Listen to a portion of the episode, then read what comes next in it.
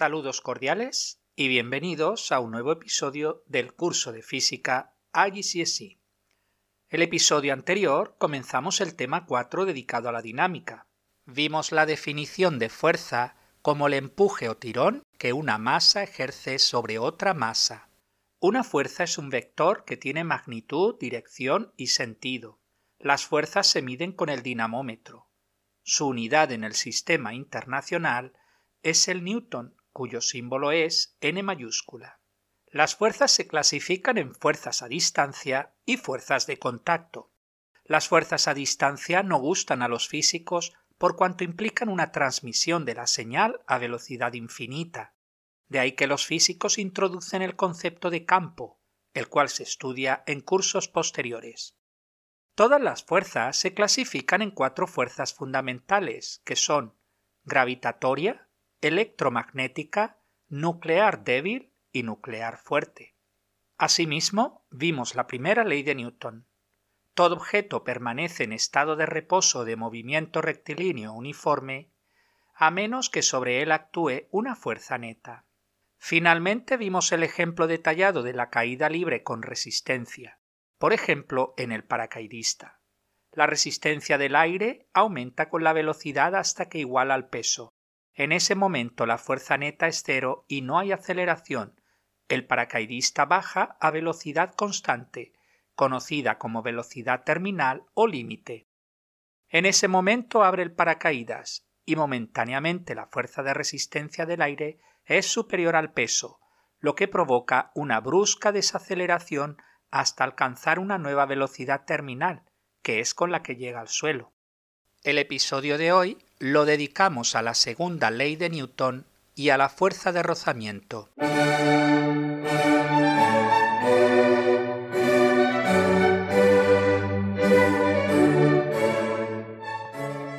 Para mover el carrito del supermercado debemos ejercer una fuerza. Para cambiar la velocidad del auto se debe ejercer una fuerza en el auto, proporcionada por el motor. Si quieres lanzar la pelota desde el punto de penalti, se debe ejercer una fuerza. En cambio, si hay una piedra en el suelo y no se aplica fuerza ninguna, seguirá parada. Y vimos en el capítulo anterior que un paracaidista cayendo a velocidad terminal seguirá así porque la fuerza neta es cero. Los ejemplos anteriores nos permiten definir la propiedad de inercia.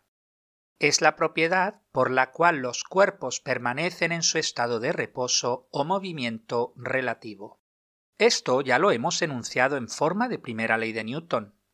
Todo objeto permanece en estado de reposo o de movimiento rectilíneo uniforme a menos que sobre él actúe una fuerza neta. No se debe confundir la inercia con la masa o la fuerza.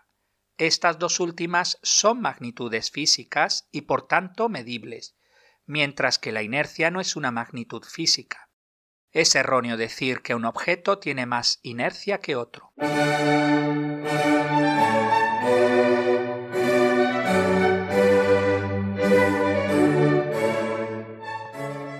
Un sistema de referencia es simplemente el sistema de ejes cartesianos respecto del que hacemos las medidas. Por ejemplo, si yo digo que este libro está a 5 metros de distancia, no entendéis puesto que no he fijado el sistema de referencia respecto del cual medimos. Pero todo cobra sentido una vez digo que este libro está a 5 metros de distancia respecto de la pizarra de la clase. En este caso la pizarra es mi sistema de referencia. En la práctica el sistema de referencia se expresa matemáticamente como el conjunto de ejes cartesianos x, y z. Definimos el sistema de referencia inercial como aquel sistema de referencia que está en reposo o bien se mueve con movimiento rectilíneo uniforme. En caso contrario, tenemos un sistema de referencia no inercial, el cual está acelerado. Por ejemplo, una persona, Juan, que está parada sobre una estación de tren, ve pasar un tren a velocidad constante donde va sentada su amiga Nuria. Desde el sistema de referencia de Juan, Nuria se mueve con velocidad constante v hacia la derecha. Sin embargo, desde el sistema de referencia de Nuria, es Juan quien se mueve con velocidad constante v hacia la izquierda. En cambio, si estamos sentados en un coche que está girando o acelerando para adelantar un coche, entonces estamos en un sistema de referencia no inercial. Las leyes de Newton solo son válidas en sistemas de referencia inerciales. Lo que sucede en sistemas de referencia no inerciales escapa a los contenidos de este curso.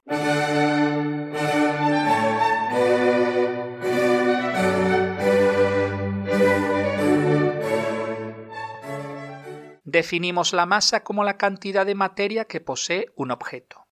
La masa es una magnitud escalar. Se mide en kilogramos en el sistema internacional. La fuerza es una magnitud vectorial, así que tiene módulo y dirección. Los vectores se suman y restan vectorialmente. Veamos algunos ejemplos. A. Se aplican dos fuerzas a un objeto. Tienen la misma dirección y sentido a la izquierda, una de 10 newtons y otra de 15 newtons. ¿Cuál es la fuerza neta? Como tienen el mismo sentido, se suman. Una fuerza de 25 newtons a la izquierda. B. Se aplican dos fuerzas a un objeto. Tienen la misma dirección, pero sentidos contrarios. Una es de 10 newtons hacia la derecha y otra de 15 newtons hacia la izquierda. ¿Cuál es la fuerza resultante? Como tienen sentido contrario, se restan una fuerza de 5 newtons a la izquierda.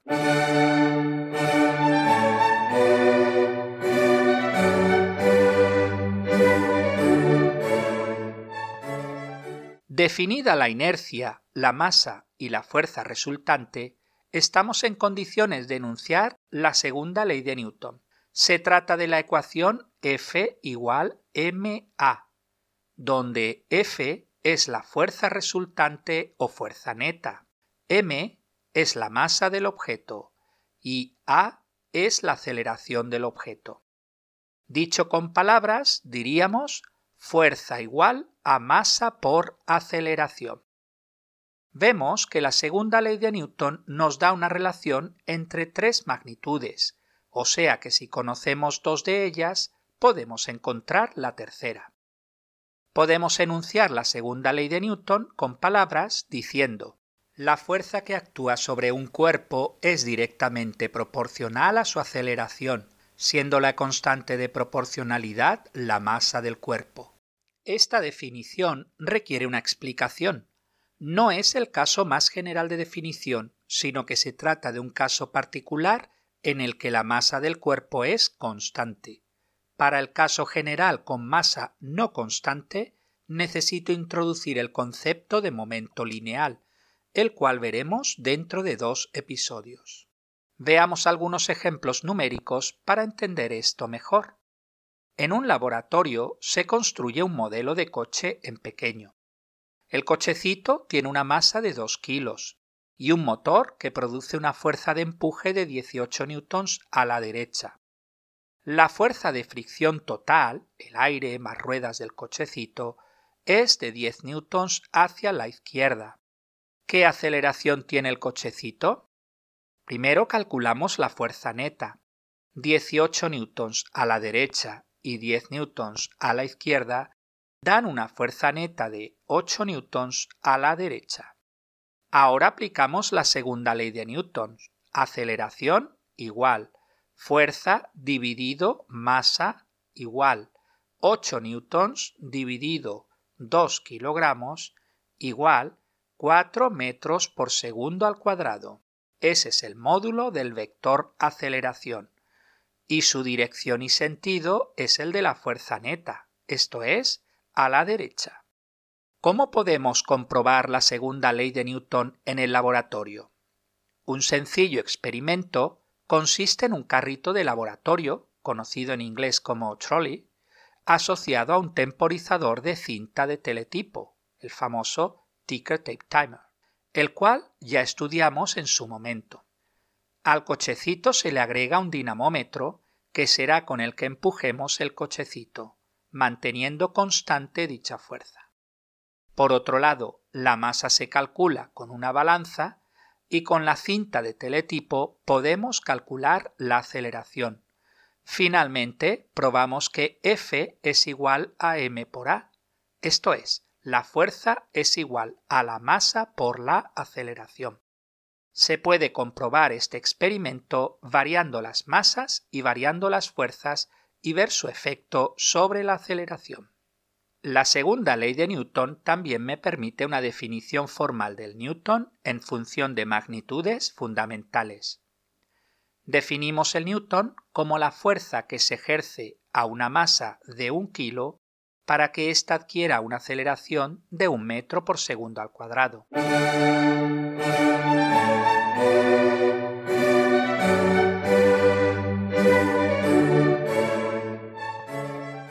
Estamos habituados en la vida cotidiana a la fuerza de rozamiento. Por ejemplo, el rozamiento del aire en el paracaidista o en un coche, o la fuerza de rozamiento entre las llantas del coche y el suelo, o la fuerza de rozamiento entre la suela de nuestros zapatos y el suelo al andar. Pero, ¿qué es realmente la fuerza de rozamiento? Se trata de una fuerza que se opone al movimiento, el rozamiento puede ser útil o no. Veamos algunos ejemplos. Útil. Un automóvil puede avanzar por el rozamiento de sus neumáticos con la carretera. Una persona puede andar gracias a la fricción entre el suelo y la suela del zapato. El freno de llanta ayuda a parar la bicicleta. Innecesario. La fricción entre los componentes de un motor que produce calor, gastando energía innecesariamente. ¿Alguna vez habéis tenido que empujar un coche que se ha estropeado en la carretera? ¿Cuesta más empujarlo desde el reposo o desde el movimiento? Sin duda, desde el reposo. Se diferencian dos tipos de rozamiento. El rozamiento estático, en el que no se produce un movimiento de los cuerpos entre sí, y el rozamiento dinámico, en el que las superficies se mueven una respecto a la otra existe una fórmula empírica para calcular la fuerza de rozamiento, y es F minúscula igual letra griega mi por n mayúscula, siendo F minúscula la fuerza de rozamiento, la letra griega mi el coeficiente de rozamiento, una constante que depende del tipo de superficie, y que en realidad son dos coeficientes, el estático y el dinámico. Y finalmente n mayúscula es el vector normal a la superficie, que en el caso de una superficie horizontal, sin ningún ángulo de inclinación, es igual al peso del objeto. El rozamiento estático es mayor que el rozamiento dinámico. A continuación explicaré con algo de detenimiento qué sucede con el movimiento y la fricción conforme aplicamos una fuerza a un objeto. Imaginad un libro sobre una mesa y aplicamos una pequeña fuerza simplemente empujando con el dedo. Y observamos que el libro no se mueve. A primera vista podríais decir que algo no está funcionando. Hemos estudiado la segunda ley de Newton, y si se aplica una fuerza, el objeto debería de acelerar. Ojo, esto es un error muy típico. Os recuerdo que la fuerza que aparece en la segunda ley de Newton es la fuerza neta. Si el objeto no se mueve, es porque existe otra fuerza de igual magnitud y dirección, pero sentido contrario. Esa fuerza es la fuerza de rozamiento estática. Así, la fuerza neta es cero y no hay aceleración, y por la primera ley de Newton el libro permanece en reposo. Seguimos aumentando un poco más la fuerza de empuje del dedo, pero sigue sin moverse el libro. Seguimos con el mismo argumento que antes, solo que nos damos cuenta de algo interesante. La fuerza de rozamiento estática equivale a la fuerza aplicada y vemos que ha aumentado. Luego la fuerza de rozamiento estática no es constante, sino que varía. Para que el libro se mueva se necesita un mínimo de fuerza. Esa es la fuerza máxima de rozamiento estático, que equivale al coeficiente de rozamiento estático por la normal. En el momento que la fuerza que ejerce el dedo es mayor que el máximo rozamiento estático, el libro se mueve. Lo interesante viene ahora. Para mantener el libro en movimiento, no hace falta tanta fuerza como para ponerlo en movimiento. Una vez en movimiento, la fuerza de rozamiento es la dinámica y es constante, esto es, ya no depende de la fuerza aplicada. La fuerza de rozamiento dinámica, como sabemos, es igual al coeficiente de rozamiento dinámico por la normal. La fuerza neta es la fuerza ejercida por el dedo menos la fuerza de rozamiento dinámico. Conforme aumentamos la fuerza ejercida, más aumenta la aceleración de acuerdo a la segunda ley de Newton. Ahora entendéis por qué cuesta más empujar el coche si está parado a empujarlo una vez está en movimiento. Pues entendéis la diferencia entre el coeficiente de fricción estático y dinámico. Una última pregunta sobre la fuerza de rozamiento. Si tuviéramos que clasificarla en uno de los cuatro tipos fundamentales de fuerzas, ¿cuál sería esa fuerza? El rozamiento se debe a las imperfecciones y rugosidades, principalmente microscópicas, que existen en las superficies de los cuerpos. Es ahí donde actúan fuerzas electromagnéticas.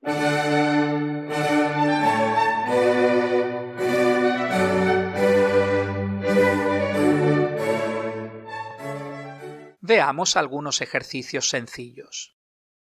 Número 1. ¿Qué es la masa? Cantidad de materia que ocupa un objeto. Número 2.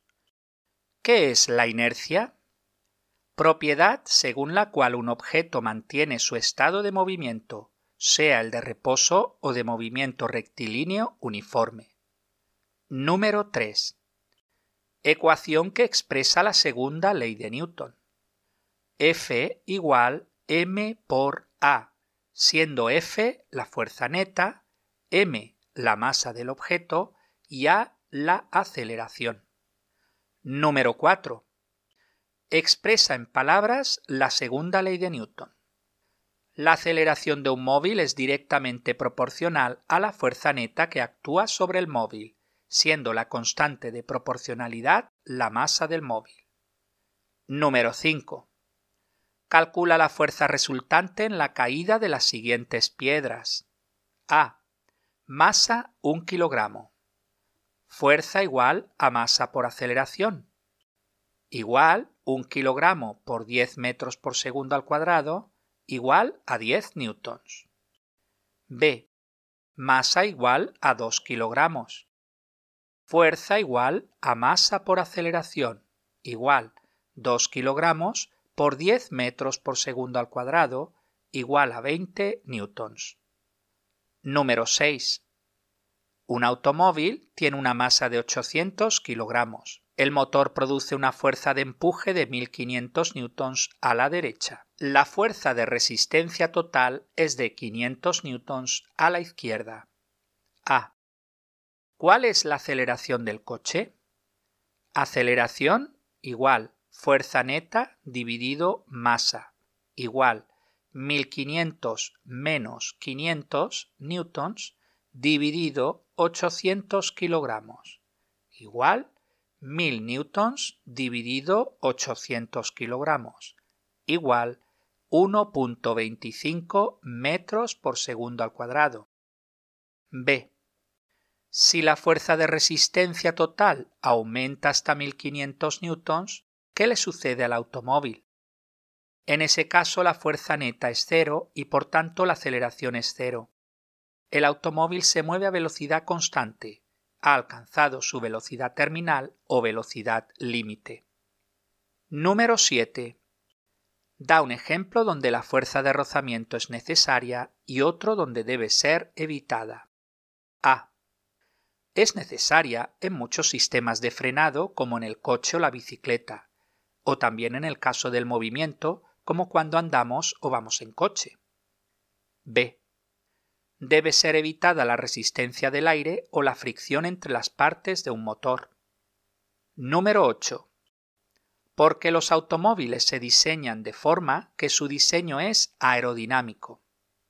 para que el automóvil sea más eficiente. Esto es, al reducir la resistencia del aire, el automóvil consume menos gasolina. Número 9. Imaginad un surfista sobre su tabla de surf en una playa de Hawái, comparando la superficie superior e inferior de la tabla. A. ¿En qué superficie la fricción debe ser mayor? En la superficie superior, que se le suele agregar una capa de cera para aumentar el rozamiento entre la tabla y el pie. B. ¿En qué superficie la fricción debe ser menor? En la superficie inferior, que es lisa y vidriosa para disminuir el rozamiento entre la tabla y el agua. Número 10 y último. Comenta en los dos siguientes ejemplos si se trata de rozamiento estático o rozamiento dinámico, y si hay o no un efecto de calentamiento. A. La suela de tus zapatos agarradas al suelo cuando estás parado sobre una pendiente. Se trata de rozamiento estático y no hay efecto de calentamiento. B. Una caja arrastrada por el suelo se trata de rozamiento dinámico, si hay efecto de calentamiento. Pues hasta aquí el episodio de hoy. Muchas gracias por su atención y hasta el próximo día.